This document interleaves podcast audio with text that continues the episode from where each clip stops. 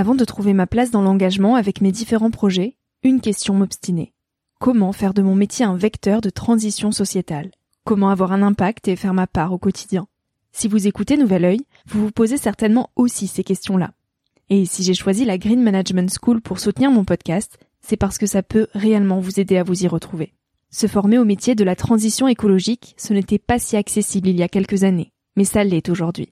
Ça l'est tellement que l'on ne sait plus qui croire, quelle formation entreprendre, ni ce que ça vaut. Alors j'ai fait les recherches pour vous, et j'ai trouvé l'école que j'aurais tant aimé faire il y a quelques années, quand j'étais paumée. Des cours approfondis sur le climat, la biodiversité, l'agronomie, la géopolitique, mais aussi sur les modèles économiques vertueux, le tout dispensé par des spécialistes et des personnalités inspirantes. Créer un autre lendemain que celui qui s'annonce, c'est leur mantra, et derrière cette idée, la mission de Green Management School est de former de nouveaux managers capables de transformer les entreprises et les organisations de l'intérieur. Toutes les informations sont en description. Merci à Green Management School de croire en nouvel œil en soutenant cette saison de podcast. Tout de suite, place à un nouvel épisode.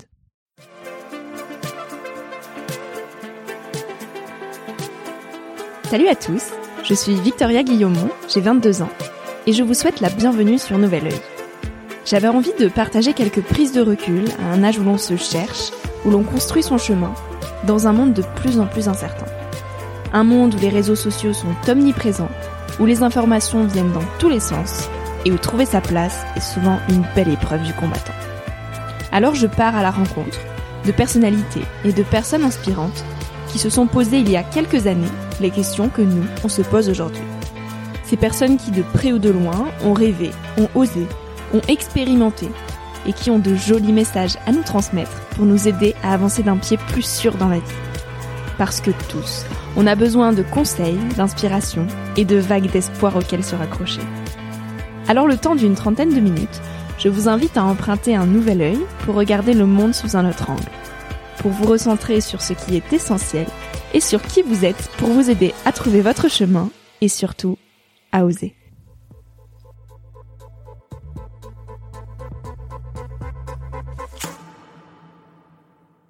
Le sourire, c'est la porte de notre âme. Pour moi, le sourire, c'est une porte qu'on ouvre.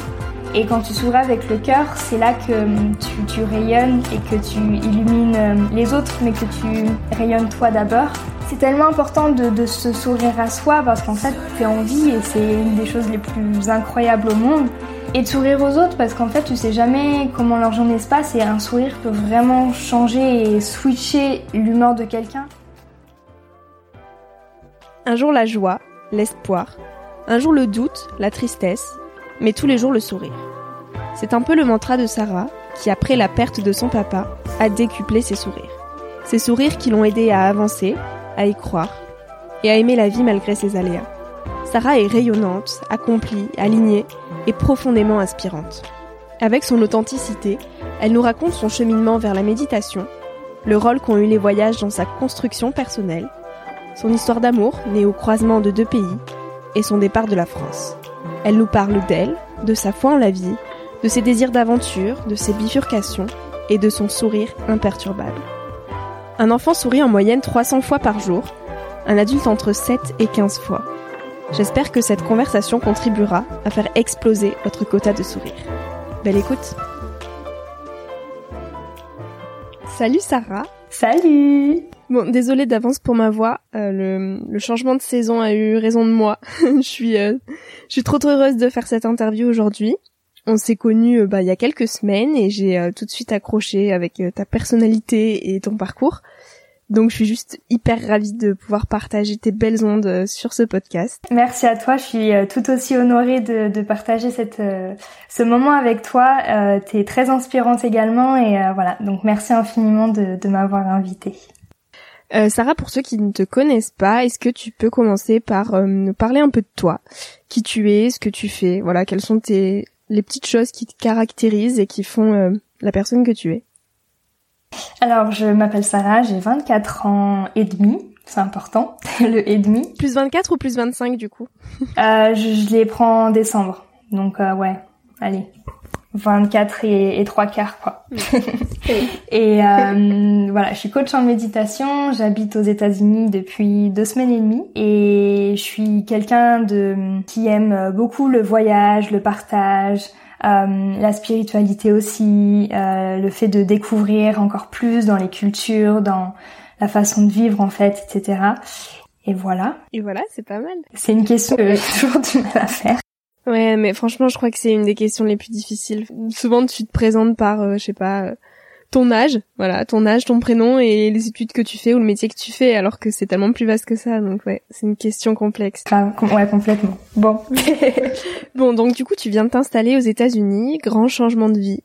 Euh, comment tu te sens aujourd'hui et comment tu accueilles ce, ce changement? Euh, J'ai eu du mal il y a quelques jours à, à accepter le fait de pas être forcément euh, ancrée. Euh, c'est un choix que j'ai fait, donc euh, je suis heureuse et il y a plein de belles choses qui se passent ici. Mais à côté de ça, euh, j'ai eu du mal à accepter que voilà, en fait, j'étais seule et que euh, il me faut du temps pour m'adapter. J'ai jamais eu vraiment besoin de beaucoup de temps pour m'adapter en voyage. Je suis quelqu'un qui voyage beaucoup et ça me fait pas peur de sortir de ma zone de confort. Mais là, c'est différent parce que je, je, découvre le pays de mon mari, euh, on a notre travail et en fait c'est vraiment le, le, fait de créer une nouvelle vie à deux, un nouveau chapitre et euh, il y a beaucoup de stress par rapport à ça parce qu'on a envie que ça se passe au mieux et ouais donc un peu un peu de stress, un peu de je me sens un peu submergée parce que les États-Unis c'est tellement grand par rapport à la France que je me sens toute petite. Hmm. Mais j'accueille, j'accepte tout doucement et, euh, et ce que j'ai compris par rapport au dernier jour, c'est vraiment d'y aller étape par étape et de pas euh, pas vouloir aller trop vite parce que c'est comme ça que je stresse et que je manque plus. Trop bien. Euh, on va parler un peu de toi quand tu étais petite.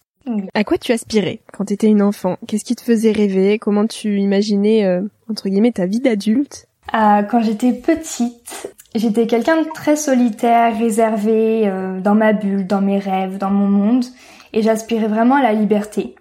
J'ai toujours voulu être libre, et c'est une de mes valeurs principales, c'est le fait d'être indépendante et, libre. Donc je voyais vraiment ma vie d'adulte comme euh, comme voilà une, une, une, jolie femme euh, très aérienne qui était libre de faire ce qu'elle voulait et qu'elle pouvait aller n'importe où et qu'en fait tout était possible pour elle. Et, euh, et je me voyais déjà euh, avoir mon, mon propre euh, ma propre activité, euh, voyager le monde à sac à dos et, euh, et être connectée à la nature depuis toute petite. Donc c'est des, des valeurs qui, que je garde encore aujourd'hui. Mmh. Donc tu avais déjà ce côté un petit peu entrepreneurial? Ouais, depuis toute petite, mes parents sont, enfin, ont leur propre activité, donc c'est vrai que j'ai été bénie aussi par rapport à, à leurs valeurs à eux. Ouais, vraiment ce côté liberté en fait, j'associe vraiment le, le fait de, de faire ce que je veux aujourd'hui euh, avec l'entrepreneuriat, avec ma passion. Et ça, c'est une forme de liberté. Et tu avais une idée précise déjà du secteur d'activité dans lequel tu voulais entreprendre ou pas? Pas du tout. Ouais. Pas du tout. Je savais pas du tout quand j'étais petite et même euh, au lycée, même pendant l'université, j'en avais aucune idée. Je suis passée par des phases. Je voulais être avocate, je voulais euh, être professeur, je voulais voilà des, des métiers euh, qui font rêver quand on est petit. Et au final, euh, voilà, ce n'est pas du tout ce que je fais aujourd'hui et ça me va très bien parce que je suis euh, très heureuse avec ce que je fais aujourd'hui. et ben justement, tu as un peu anticipé ma prochaine question, qui est quelles études tu as fait finalement et dans quel état d'esprit tu étais à cette période, donc vers 18-20 euh, ans? Euh, Est-ce que tu savais ce que tu voulais faire Tu avais un petit objectif ou tu te cherchais Je me cherchais beaucoup. Je me cherchais beaucoup. J'ai fait un bac littéraire et ça c'est très, enfin pour ma part, ça s'est mal passé. Euh, je savais pas ce que je voulais faire après euh, après le bac. Toutes mes copines savaient, elles avaient des objectifs et moi j'étais vraiment perdue. Euh, j'ai commencé avec une fac de droit, ça m'a pas plu, donc j'ai fugué parce que je sais pas le dire à mes parents. Je me cherchais vraiment beaucoup à ce moment-là et j'avais vraiment peur de décevoir en fait au, fond. Euh, j'avais un gros problème d'estime, de confiance. Et je me cherchais beaucoup et en fait j'ai fait un DUT technique de commercialisation euh, et ça a été une révélation. Ça m'a, enfin, ça a été deux années super riches en contenu, en expérience, etc. J'ai eu l'occasion de faire un stage à l'étranger et ça, ça a été l'expérience, je crois, la plus marquante euh, et ça a été le début de mon changement. Et en fait, voilà, à partir de ce stage-là, bah, enfin, je savais que le voyage c'était une de mes priorités et que j'allais pas rentrer dans les cases de la société et qu'en fait c'était ok et que j'avais le droit de faire ce que je voulais. Et c'est à ce moment-là que je me suis dit, waouh, en fait, je, je peux faire ce que j'ai toujours voulu faire et en fait, je peux le dire haut et fort parce que j'ai le courage en fait de d'être qui je veux à ce moment-là. Ouais, c'était une révélation. Et donc tu disais, euh, je, je peux faire ce que j'ai toujours eu envie de faire. Qu'est-ce que c'est que tu as toujours eu envie de faire? Bah, en fait, ne pas, euh, comment je pourrais dire ça? Euh, j'ai été élevée dans. Euh, j'ai eu deux extrêmes. Euh, mes parents étaient divorcés et du côté de ma maman, euh, un peu, enfin, entrepreneurial, etc. Travailler dur pour gagner de l'argent, faire ci, faire ça, faire ça. Et du côté de mon papa, avoir un job stable, un CDI, pour être sûr d'avoir l'argent tous les mois et puis profiter avec un peu d'économie. Et en fait, dans les deux cas, je me suis dit, mais j'ai pas forcément envie de travailler juste pour travailler. Moi, j'ai envie de travailler pour aider les autres, mais surtout pour quelque chose qui me passionne. Et en fait, je m'en moque de gagner euh, pas beaucoup, mais faire quelque chose qui me passionne tous les jours, que de gagner beaucoup et de faire quelque chose qui ruine ma santé et de pas être heureuse avec ça. Et j'ai toujours eu quand même au fond, même si au début je savais pas ce que je voulais faire, j'avais toujours cette euh, cette sensation en moi de me dire en fait, si je fais un métier, il faut que ça me plaise, c'est une de mes priorités. C'est pas le salaire, c'est vraiment quelque chose qui doit me plaire. Et du coup, enfin, en mixant mes, mon éducation, en mixant les valeurs de mes parents, bah, j'en suis arrivée là aujourd'hui. C'est voilà, en fait, je fais ce que je veux, et tant que j'y arrive et tant que je suis heureuse, c'est tout ce qui compte. C'est fou, je me reconnais beaucoup dans tout ce que tu dis. C'est vrai. ouais, ouais, ouais, vraiment à fond. Alors, on va rentrer dans un sujet un petit peu plus sensible. Euh, tu as perdu ton papa il y a deux ans, et cette épreuve t'a poussé vers de nouveaux chemins. Euh, à quoi tu t'es raccroché pour surmonter tout ça et euh, finalement qu'est-ce que ça t'a appris sur la vie et sur toi? Euh, Alors ça va faire trois ans cette année, dans un mois. qu'est-ce que je suis passée par plein d'étapes et ça a été un, un, gros chamboulement. En fait, j'ai perdu mes racines. Ça a été un, c'est un sujet délicat. Je sais pas comment poser mes mots. Cette question m'a fait pleurer tout à l'heure. C'est pour ça que j'ai un peu de mal là. Alors, ce que ça m'a appris sur la vie, c'est que l'amour était une des énergies les plus puissantes au monde. Et qu'en fait sans l'amour euh, il y a la peur. Et qu'avec l'amour en fait tu peux tu peux tout accomplir et tu peux pratiquement tout guérir.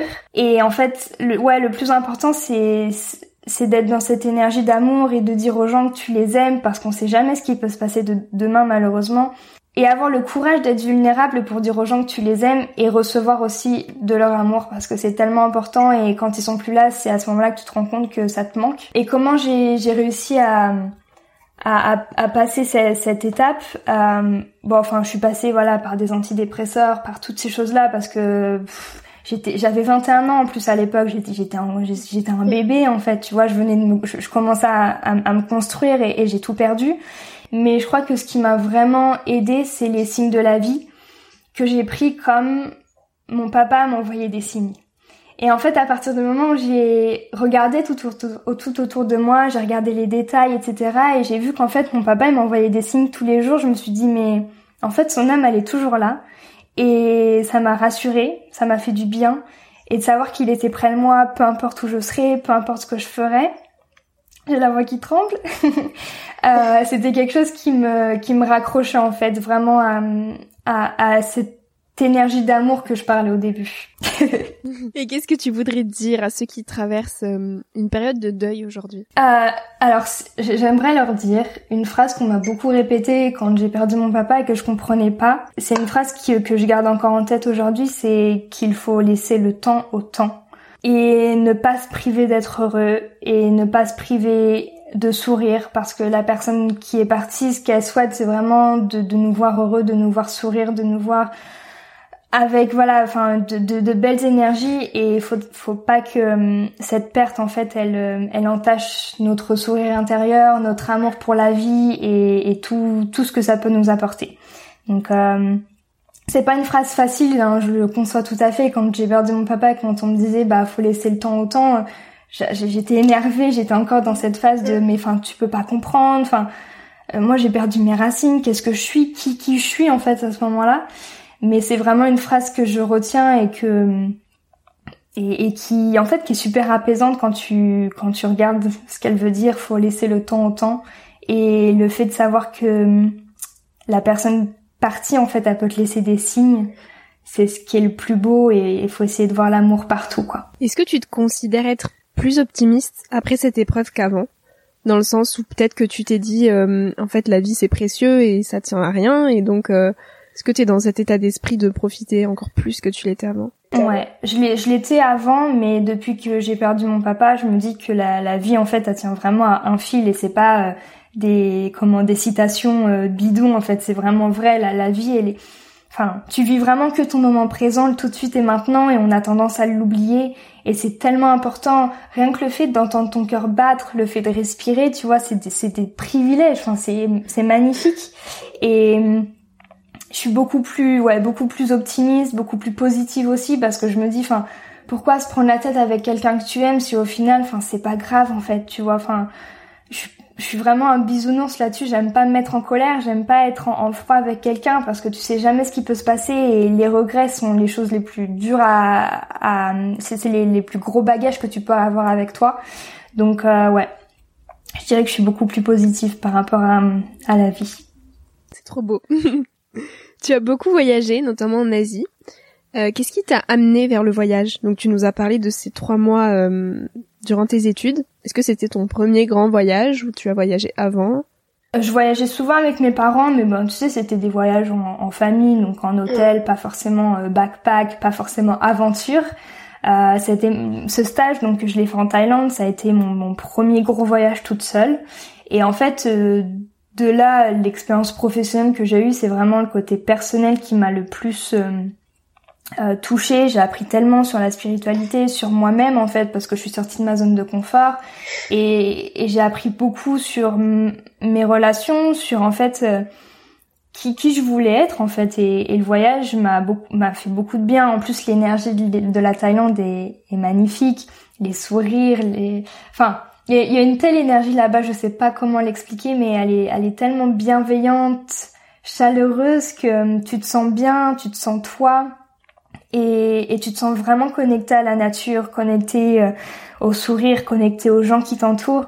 Donc euh, ça a été une expérience incroyable et euh, qu'est-ce qui m'a emmené en Asie, c'est vraiment voilà ce, ce, côté énergie. Je pense que c'est vraiment ce que je recherchais depuis le début et comme je le disais, mon papa était, est un grand voyageur et l'Asie c'était son, son continent préféré et du coup je m'accrochais aussi à notre relation par rapport à mes voyages en Asie. Et donc pendant ces trois mois en Thaïlande, euh, tu as fait un stage? Ouais, j'ai fait un stage dans un hôtel. J'étais chargée de communication euh, interne et externe. Euh, C'était dans un, une petite ville vraiment pas connue, en plein milieu de la Thaïlande. Donc j'ai eu l'occasion de voir la Thaïlande authentique avec voilà des pas touristiques en fait comme on peut voir à Bangkok ou dans, dans les îles super euh, super branchées. Donc euh, ça a été une belle découverte. Et comment tu t'es sentie à ton retour en France? Parce que je sais que parfois là, je parle pour moi personnellement, mais souvent, après nos premiers grands voyages où on s'est pris euh, plein de claques dans la figure, on rentre en France en étant un petit peu déstabilisé. Comment toi, tu as vécu ce retour? Très mal. Euh, je l'ai très mal vécu. Euh, J'avais qu'une envie, c'était de, en fait, de rester. Quand je suis rentrée, à chaque fois que j'entendais le mot euh, Thaïlande, noix de coco, je me mettais à pleurer. C'était horrible. J'étais j'étais vraiment pas gentille en plus avec mes parents, avec mes amis parce qu'ils me comprenaient pas, ils comprenaient pas ce que j'avais vécu et en fait j'étais super euh, pas agressive mais mais pas en accord en fait avec eux, j'avais pas forcément envie de leur parler, moi j'avais envie de, de, rester dans mon dans ma bulle de Thaïlande parce que c'était bien etc. Donc je l'ai très mal vécu, ma famille aussi parce que du coup j'étais un peu euh, j'étais pas cool. Et, et six mois après je suis repartie parce que je voulais pas rester. Et en fait euh, ça m'appelait et les trois mois étaient pas suffisants et j'avais encore besoin de creuser encore plus. Donc euh, j'ai trouvé le moyen de repartir six mois après. Tu avais fini tes études? Non, en fait c'était pendant mes études. Donc en fait j'ai repris euh, donc après mon stage j'ai commencé une licence en management international et j'ai commencé en fait ça enfin en soi c'était une, licence mais rien d'exceptionnel et je me suis dit mais qu'est-ce que je vais apprendre pendant cette voilà enfin moi, ce que j'avais envie, c'était de découvrir le monde, d'être libre et de faire ce que je voulais.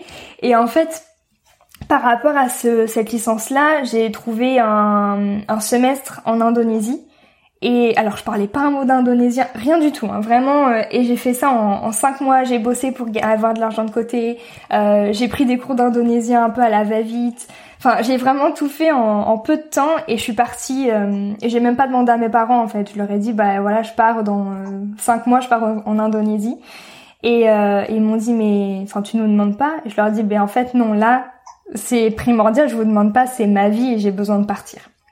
Donc je suis partie euh, cinq mois après euh, avec un semestre à l'étranger, mais bon, c'était j'avais du lundi au mercredi matin j'avais école et après j'avais du temps libre, donc c'était plus euh, de la découverte que mm. qu'un vrai semestre entre guillemets quoi. je crois qu'il y a un voyage qui t'a particulièrement marqué, il me semble que c'est le Népal. Est-ce que tu peux nous raconter cette expérience? Ouais, alors le Népal c'est plein de jolis signes de la vie. Euh, je suis partie au Népal parce que c'était hum, le, ça faisait un an que mon papa était parti et que je voulais pas rester en France.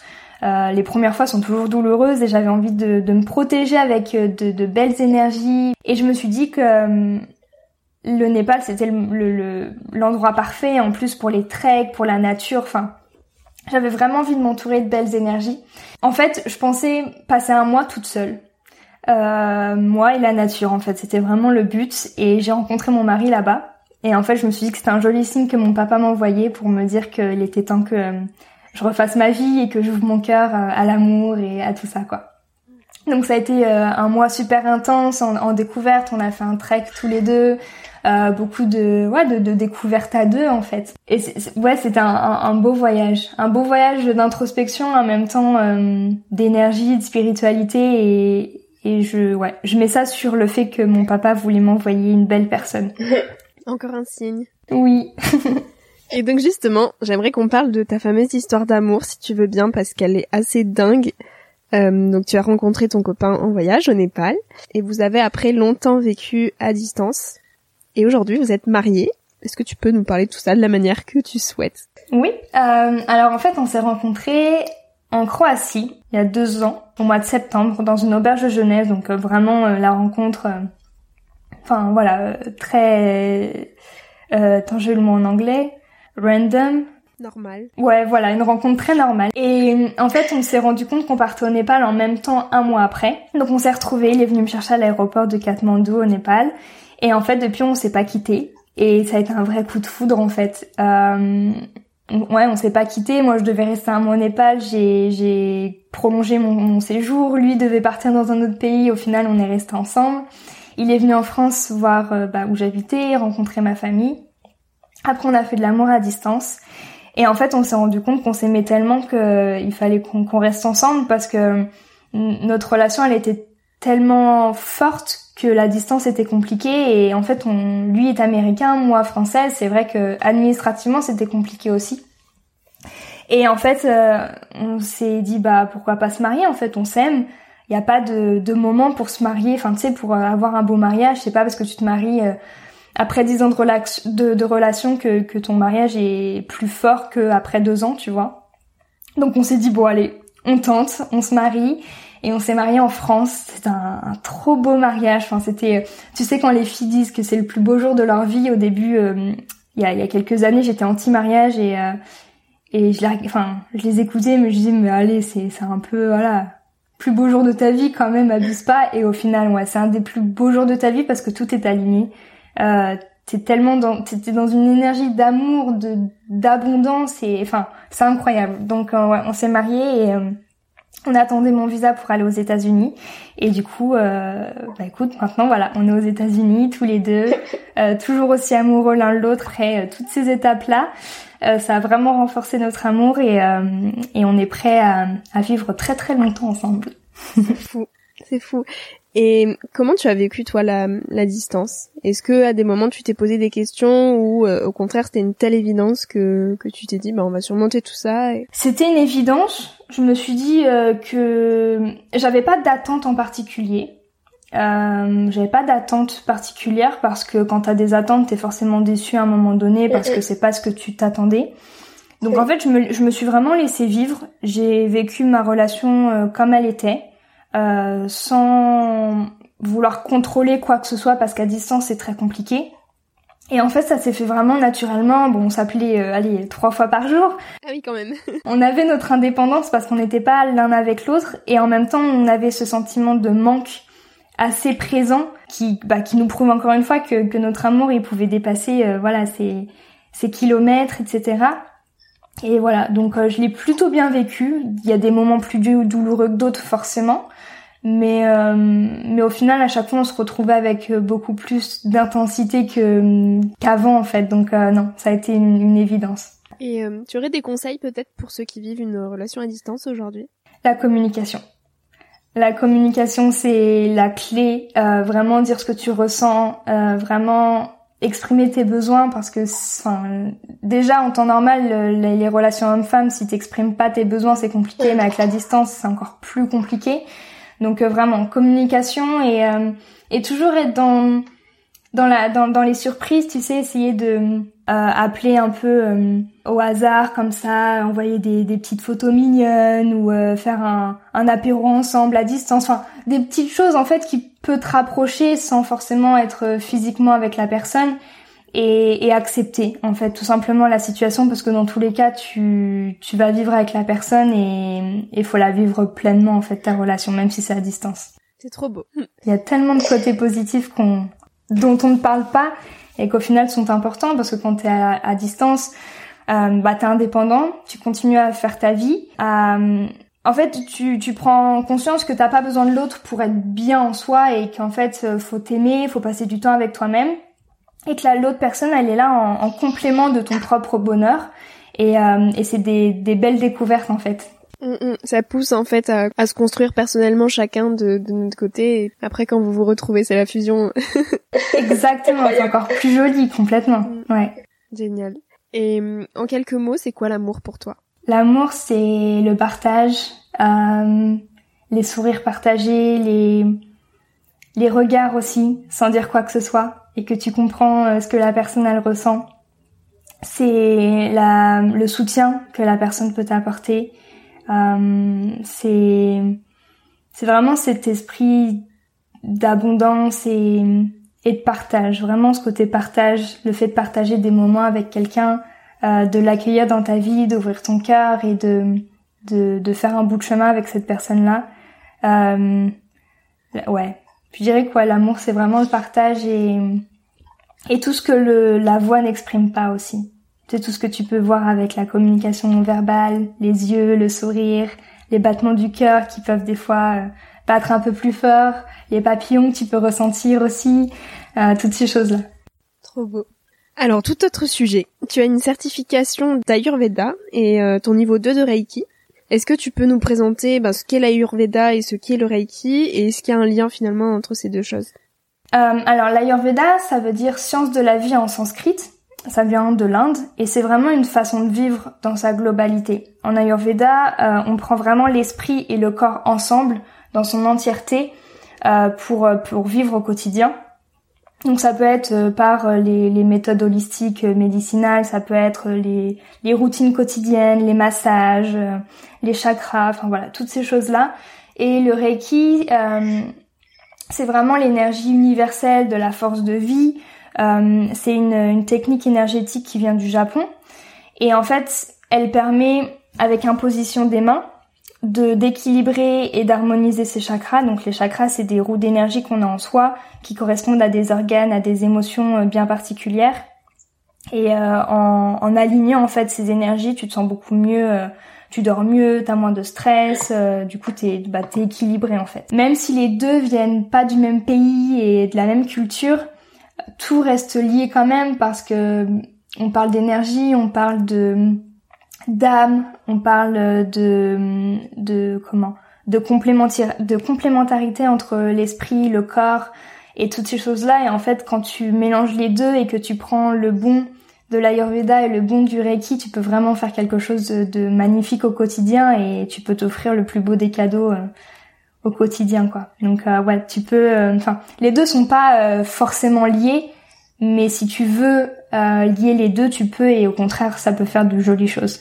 Et aujourd'hui, tu as mis tout ça bout à bout avec la méditation et euh, tu es indépendante, donc euh, tu t'es lancé dans la méditation à titre professionnel, donc finalement, tu vois, ton petit rêve de Titi, euh, de d'être libre et d'avoir euh, ton entreprise à toi, ben, se réalise. Comment finalement tu t'es lancé dans la méditation à titre professionnel? Alors j'ai passé une formation au mois de décembre dernier et hum, pendant le confinement, en fait, tu sais, il y avait vraiment euh, beaucoup d'anxiété, beaucoup de Enfin, c'était pas une période facile pour tout le monde et j'avais vraiment envie de contribuer et de donner un peu de douceur et de et, de bien-être en fait aux autres. Donc euh, j'ai fait des, des lives de méditation sur euh, un groupe Facebook, sur mon Instagram, etc. Et en fait, vraiment au début, je faisais ça pour euh, pour l'échange, pas forcément dans un but professionnel. C'était vraiment pour échanger avec les autres et pour leur apporter un peu de douceur. Et avec les retours, je me suis dit, mais en fait, bah ouais, c'est une évidence. Euh, les, les, gens ils ressentent tellement de bien-être que je pourrais je pourrais le faire tous les jours et, toucher plus de monde. Donc en fait à la suite du confinement j'ai lancé mon podcast de méditation guidée et hum, au mois de septembre j'ai commencé du coup euh, mon, mon, activité euh, de coach en méditation donc avec un programme en ligne avec des classes de méditation des sessions individuelles et, euh, et voilà donc là je suis au, au, au tout début de, de l'aventure tout se met en place. Euh, c'est beaucoup de, de tests, euh, voir si ça fonctionne, ce que les, bah, ce que les gens recherchent, etc., etc. Donc je suis un peu en transition de voir ce qui fonctionne, voir ce qui fonctionne pas et donner le, le mieux. En anglais, ça sonne mieux de de donner la meilleure version en fait de, de mon activité quoi. Qu'est-ce qui t'inspire au quotidien? Euh, Qu'est-ce qui la nature. La nature m'inspire énormément. Ma passion aussi. En fait, le, monde en général, euh, toutes les techniques que qu'on peut découvrir, les cultures des pays différents. Euh, t'as certaines personnes aussi qui m'inspirent beaucoup, dont euh, Chloé Bloom. Euh, t'as certaines américaines aussi, bon avec le côté très américain. Tu as un sourire de dingue qui te caractérise beaucoup. Euh, c'est quoi pour toi un sourire et quelle est son importance dans nos vies? Merci beaucoup déjà pour le compliment. le sourire, c'est la porte de notre âme. Pour moi, le sourire, c'est une porte ouvre. Et quand tu souris avec le cœur, c'est là que hum, tu, tu rayonnes et que tu illumines hum, les autres, mais que tu rayonnes toi d'abord. Et hum, c'est tellement important de, de, se sourire à soi parce qu'en fait, t'es en vie et c'est une des choses les plus incroyables au monde. Et de sourire aux autres parce qu'en fait, tu sais jamais comment leur journée se passe et un sourire peut vraiment changer et switcher l'humeur de quelqu'un ouais, c'est pour ça que c'est important, ça t'amène la positivité, ça t'amène le, calme, la tolérance, parce que t'es vraiment dans, la vulnérabilité, dans, l'échange et dans l'abondance. Pour moi, j'associe vraiment le sourire à l'abondance. Et le sourire, enfin, c'est encore une fois, je l'ai découvert en Asie. Et je me le suis même fait tatouer sur ma peau pour me le rappeler tous les jours que c'était très important de sourire et que c'était euh, une des, plus, enfin pour moi c'est une des plus belles énergies aussi qu'il puisse euh, y avoir. Donc euh, voilà, un sourire, quand un sourire, faut que ça vienne du cœur, faut que ce soit sincère, que ce soit vrai, et tu peux tellement, tu peux apporter tellement de bien-être avec juste un sourire. Donc euh, ouais, c'est important. C'est important pour soi, mais c'est important pour les autres aussi. J'ai quelques dernières petites questions de fin. Est-ce qu'il y a un livre qui t'a particulièrement marqué et que tu voudrais recommander? C'est un des premiers livres que j'ai lu, c'est Se changer, changer le monde. Il a été écrit par plusieurs auteurs. Et c'est un, livre qui qui résume en fait le fait que avant d'être bien avec les autres, avant de changer le monde, il faut savoir euh, être bien avec soi-même, il faut savoir s'aimer et il faut savoir se changer avant de, vouloir euh, changer le monde et euh, et voilà. Donc c'est une belle introspection sur l'importance en fait qu'on peut avoir, qu'on ait une priorité et que c'est pas égoïste de penser à soi avant de penser aux autres. Qu'est-ce que c'est que le bonheur pour toi? Euh, le bonheur, c'est une belle, euh, une belle question. Le bonheur, c'est, ça passe par euh, tous les petits bonheurs du quotidien, comme boire mon infusion le matin, faire ma séance de yoga, écouter les oiseaux chanter dans les arbres, regarder les couchers de soleil, regarder les gens sourire et rire et voir la connexion qu'il y a entre eux. Le bonheur, c'est faire ce que j'aime tous les jours et échanger et partager. Le bonheur, ouais, c'est le fait de partager, c'est le fait d'être en accord avec sa nature, en accord avec ses valeurs. Et ouais, encore une fois, l'abondance, l'amour, le sourire. On le dira jamais assez. non. Quelle est ta citation préférée? Euh, Ma citation préférée, c'est que tout le monde sourit dans la même langue. ça t'amène beaucoup de tolérance et, euh, et en fait tu vois tout le monde comme un humain et tu vois pas euh, de, de races différentes enfin il y a pas de différence en fait avec cette phrase là je trouve donc euh, c'est joli c'est beau. Encore le fameux sourire. Oui. Dernière petite question pour finir. Quel conseil tu donnerais aux jeunes d'aujourd'hui? Je leur donnerais comme conseil je, je le ferai en trois mots. Je leur dirais introspection solidarité et amour. Euh, le fait d'apprendre à se connaître et, de pas avoir peur de, de, se découvrir, de partir à l'aventure de soi-même et, et, à la découverte de soi tout simplement, de pas avoir peur de s'affirmer et d'être soi, euh, de répondre à ses besoins et pas aux besoins des autres.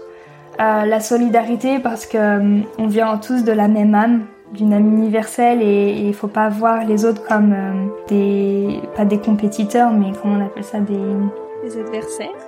ouais, voilà, faut, faut pas voir les autres comme, euh, comme des adversaires, mais, mais voir tout le monde ensemble. Et c'est ensemble qu'on avancera, c'est ensemble qu'on qu'on pourra changer le monde, justement. Et l'amour, parce que l'amour, c'est l'énergie la plus puissante qui puisse exister. Et, sans, sans amour, il y a la peur, encore une fois. Et il euh, faut vraiment euh, faire euh, primer l'amour. Donc, ne pas hésiter à dire je t'aime, ne pas hésiter à se dire je t'aime et être dans cette abondance d'amour. Trop beau. Que des magnifiques messages, vraiment j'adore. Merci. Trop bien. Bah écoute, c'était ma dernière question, donc euh, est-ce que tu veux rajouter quelque chose ou pas? Ou On est déjà à 37 minutes, oh là là. Waouh. bah non, écoute, merci beaucoup de m'avoir invité. Euh, ça est... C'est toujours euh, bien de mettre des mots sur euh, des pensées et le partager, et euh, j'espère que ça en aidera euh, plus d'un. Mmh, bah j'espère aussi. écoute, merci beaucoup Sarah. Merci à toi, merci infiniment.